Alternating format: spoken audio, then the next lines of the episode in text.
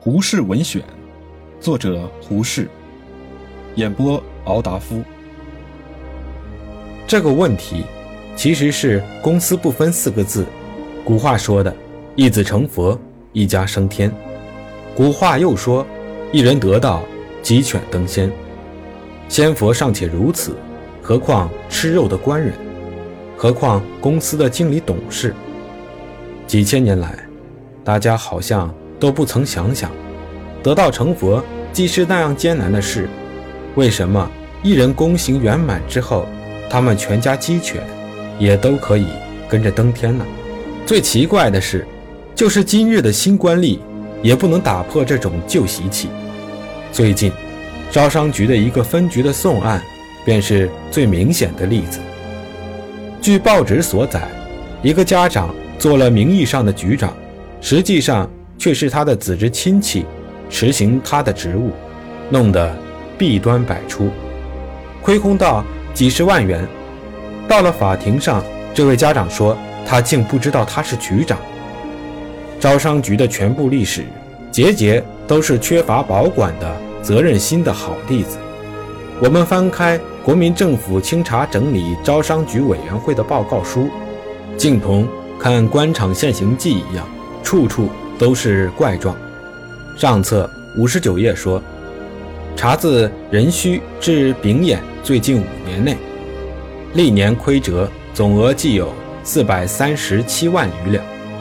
然统户局每年发给原司酬劳金，五年共计。二十四万五千九百九十四两。查自癸亥年来，股东未独得分文息金，乃局中原司独享此后酬。又六十页说，修理费总计每年六十七万两，而内河厂所承办实居最多数，约占全额之半。查丙寅年，内河厂共计修理费三十一万四千余两。为内河厂，既系该局附属分支机关，内部办事人员当然与该局办事者关系甚密。曾经本会函调账及公查，而该厂忽以账房失踪、账簿遗失呈报，内中情形不问可知矣。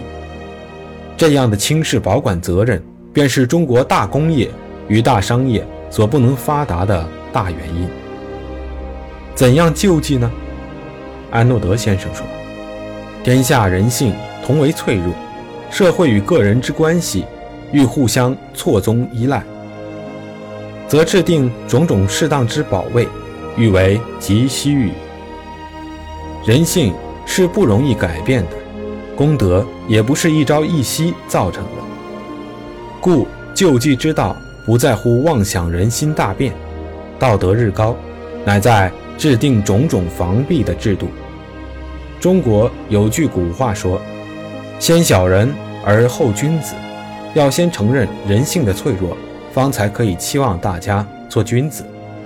故有公平的考试制度，则用人可以无私；有精密的簿记与审计，则账目可以无弊。制度的训练可以养成无私无弊的新习惯。新习惯养成之后，保管的责任心变成了当然的事了，这是安诺德先生提出的三个大问题：用铁路与汽车路来做到统一，用教育机械来提高生产，用防弊制度来打倒贪污，这才是革命，这才是建设。